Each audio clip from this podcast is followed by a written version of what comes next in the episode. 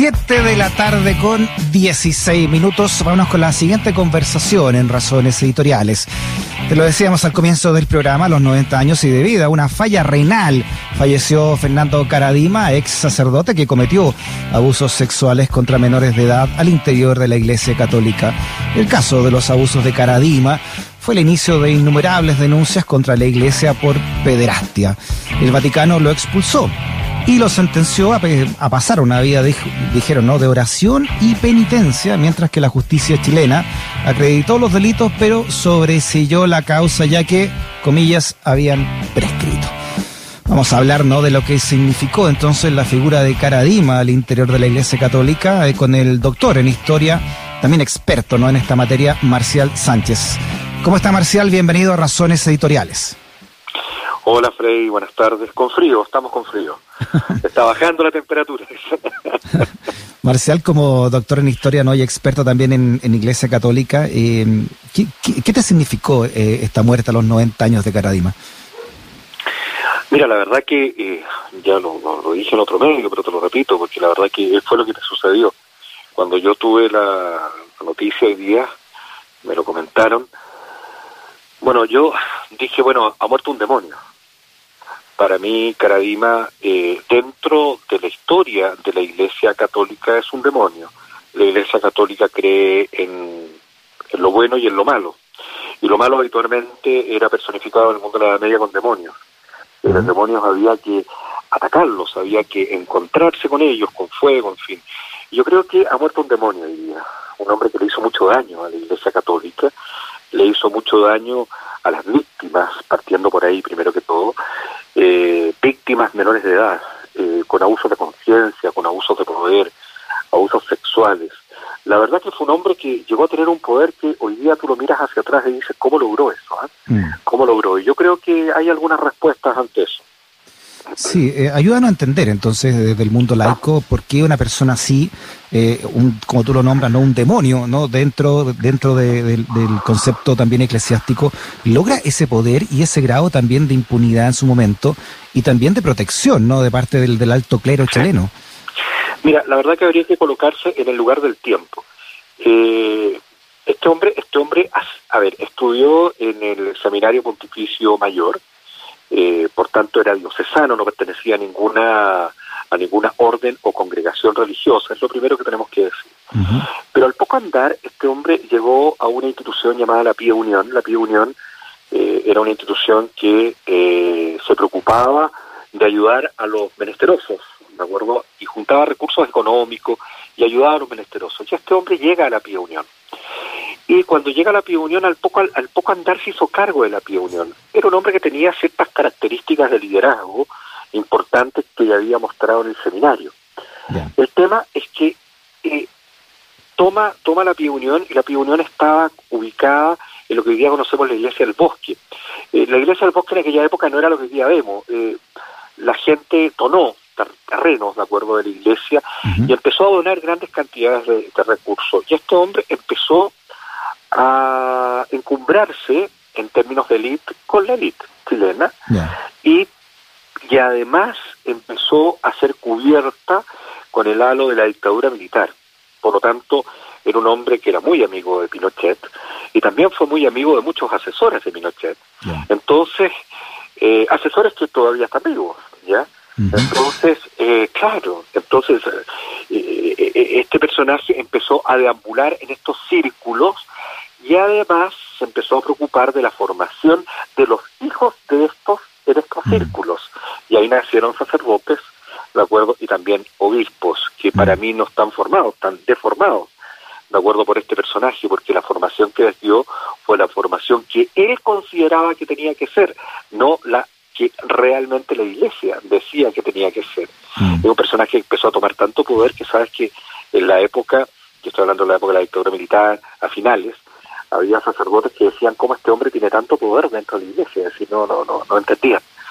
Y empezó a tener también poder eh, con, con, con los mandamases del Vaticano en Chile, en fin. Entonces llegó un momento en donde la plata, el dinero, tú sabes que Freddy en Chile el dinero manda, durante mucho tiempo eh, ha estado así, mandando el dinero, con mucho dinero y también cubierto por este grupo de personas eh, fue intocable, fue intocable, más aún un cardenal como Rasuris, eh, que viene de ese grupo de personas eh, de élite, llegó a atender, llegó a plantear que era un santo. Por lo tanto, estamos frente a este personaje. Bueno, y según varios escritos ¿no? que se han hecho a partir de, esta figura de Caradima, él mismo le decía el Panchi, ¿no? Así es. Ah, y era su superior jerárquico. Así es. ¿Sabes lo que pasa? Que aquí hay otro tema. Eh, este hombre estaba sobre el bien y el mal. Y este es un problema complejo, mm. porque resulta que en el último tiempo no hemos, hemos descubierto a la luz de la Iglesia Católica que muchos que hoy día los vemos que, claro, fueron abusadores, eh, pero se colocan sobre el bien y el mal. Son casi personas pro hombres. Bueno, el tema es que este país también tiene mucha culpa del tema, y te voy a explicar por qué porque da la sensación de que durante mucho tiempo en nuestro país hubo gente que decía lo que nosotros teníamos que hacer y nosotros lo hacíamos. ¿Ya? Y pensábamos mm. muchas veces, yo lo entiendo en dictadura, pero también empezó a pasar en democracia. Y eso también le pasó a la Iglesia Católica. Personas que decían, hay que hacer esto, y tú lo hacías nomás, sin preguntar por qué hacerlo. Esos tiempos han cambiado.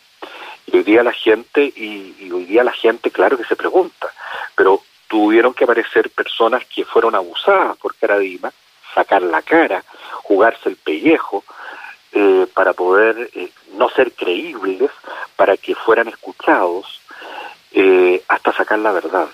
Y mm. algunos que nos dedicamos a estos temas dentro del área historiográfica, que empezamos a develar esta situación, o por ejemplo del área periodística también, que empezaron a develar este tipo de situaciones, eh, fuimos tildados en su momento de acuerdo como personas en contra de algo. Mm. Y la verdad que lo único que estábamos viendo era una realidad del puerto, una catedral gótica, de acuerdo, de esas renacentistas, mm. tremenda, tremenda, y que tenía un agujero tremendo esta iglesia católica que no nos sigue sorprendiendo, ya, no nos sorprende, ¿de acuerdo?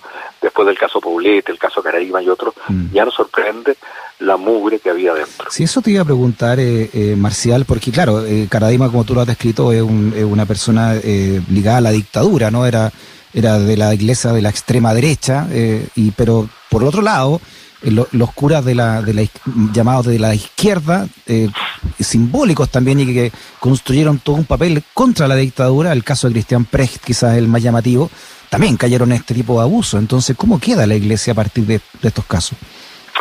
Es buena tu pregunta. Sabes que eh, eso tiene que ver cuánto poder le das a una persona y cuánto poder esa persona cree que tiene también dentro del mundo de los hombres. Cuando tú le das mucho poder a una persona, obviamente esa persona asume ese poder, pero cuando estamos hablando de elementos que están sobre la naturaleza humana, que son elementos casi que no son asibles en la realidad cotidiana, obviamente que está frente a una situación distinta y que me quiero explicar un poquitito eso, la gente que nos escucha. Hay mm. gente, por ejemplo, que te dice, bueno, eh, esta persona es un santo, eso significa que podría eh, hacer cosas que otros no hacen, es una persona buena de corazón, ¿de acuerdo? Podría ser tan bueno o mejor que otros. Bueno, son elementos valóricos, éticos que están por sobre, por sobre la media. Cuando tú ya tienes ese tipo de personas y esas personas se creen ese tema, mm. estamos frente a un problema grave. Y dentro del aspecto religioso hay ese tipo de personajes varios, pero hay otros que se aprovechan de esto.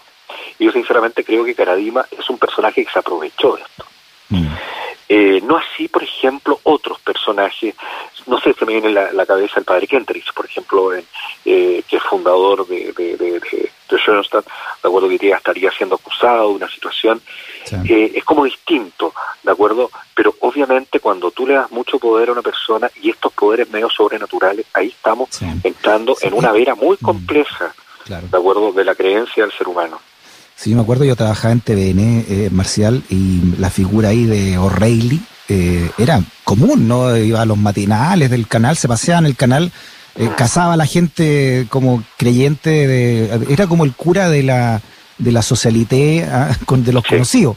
Y mira, y mira también lo que terminó, después de tener todo ese poder. Hay una, hay una ligazón ahí, entonces, como tú bien dices, de cómo, cómo la Iglesia Católica no se, se empezó a corromper y quizás desde cuándo, ¿no? Con, por su propio poder, finalmente. No, lo que pasa es que la Iglesia Católica, eh, hay una cosa que se llama la imposición o la propuesta. eh, desde Vaticano II, 1960 y algo, tú planteas, la Iglesia Católica plantea que uno debe, decir, que se debe proponer. La Iglesia Católica debe proponer un camino, no imponerlo. Pero da la sensación de que cuando tú tienes mucho poder, más que proponerlo, lo impones. Y eso es lo que hace Caradima y lo hace Preja también. Lo impones. El concepto, por ejemplo, cuando uno lee, los lee hoy día, eh, el concepto de derechos humanos de Pres, ¿de acuerdo? Y lo hila dentro de una realidad, o tú ves la realidad de Pres que tenía en su cabeza, es bien interesante, porque tiene que ver con estos halos de protección eh, que también tuvieron ellos. Ojo, Pres también tuvo halos de protección de la iglesia, que también como Caradima. Y son halos de protección porque dentro asumen que es tan importante lo que se está haciendo para el futuro de los hombres que no se puede saber nada malo fuera. Ese era, ese, era el pretérito, ¿te acuerdas que se, acentuaba? Pero sabes que, que, mm. fue que fue al revés, porque al final, cuando tú tienes la mugre dentro, obviamente mm. la mugre igual va a, va a salir afuera. La mugre la guardaban debajo de la alfombra, lo dije en un momento determinado, mm. y hoy día, bueno, esa mugre tú levantas la alfombra y, y no hay mugre, pobre hombre. Marcial, por último, eh, hace exactos 500 años, ¿no? Por ahí por el 1520 y tanto, comienza y se profundiza y estalla finalmente eh, el gran cisma de, de, la Iglesia Católica comandado por eh, Martín Lutero, ¿no? La, la, reforma protestante, que a raíz de lo que está viviendo hoy la Iglesia Católica y este también quiebre importante con los abusos de, a, niños, ¿hay, ¿hay una reforma, crees tú? En, ¿Hay una contrarreforma católica frente a todo esto o es realmente una institución que ya se está cayendo pedazo? Es buena tu pregunta con la relación que haces. Eh, yo voy a tomar las palabras que dijo Benedicto en su momento. Benedicto dijo que la, el problema de los abusos sexuales dentro de la iglesia es el problema más grave que ha tenido la iglesia desde su inicio. Lo dijo en el 2005. Yo me quedo con eso. Yo creo que lo de Martín Lutero, eh, Ulrico, Siglio, Calvino, en fin, todo lo que vino con la gran reforma, era parte de un proceso de realidad que se está viviendo en el momento. Pero acá es distinto. ¿Por qué? Porque esto es desde dentro, ¿de acuerdo? Y esto es desde dentro, desde la propia moral ética que se pregona. Por lo tanto, y aquí estás entrando a, a lo más importante del ser humano, que es el cuidado, es el cuidado de los niños, es el cuidado de los infantes, es el cuidado de la próxima civilización por lo tanto abusaste de ella. Mira, eh, Freddy, yo quedé helado cuando yo mm. leí que en Canadá, hace muy poco nomás, de acuerdo, eh, niños de pueblos originarios habían sido abusados en un convento de monjas durante mm. años y años. Entonces mm. tú dices, hay un cáncer dentro, el problema está dentro. Entonces, ¿qué va a suceder cuando uno mira hacia adelante?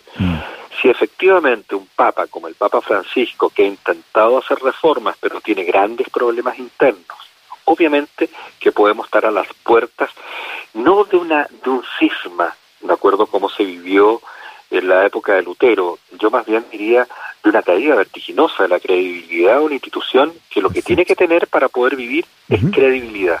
Y hoy día lo que no tiene es eso en muchos contextos del planeta, en muchas partes del planeta. Por tanto, yo yo creo que va a tener que eh, enmendar camino. Y si no enmenda camino y si no se coloca en el signo del tiempo, eh, mm. no tiene mucho mucho asidero ¿eh? esta, esta mm. iglesia en el mundo occidental fundamentalmente. Y, y, mm. Freddy, mira, déjame mirar otro tema. Eh, y más aún hoy día, para que la gente que nos escucha sepa, el 50% de la población mundial hoy día pertenece más o menos al Islam. Y el otro, el otro, el otro porcentaje importante es la iglesia cristiana. Dentro de la iglesia cristiana, 17, 18% más o menos son católicos. Es decir, hoy día tienes grandes poderes y el más o menos el 90% cree en algo en alguien.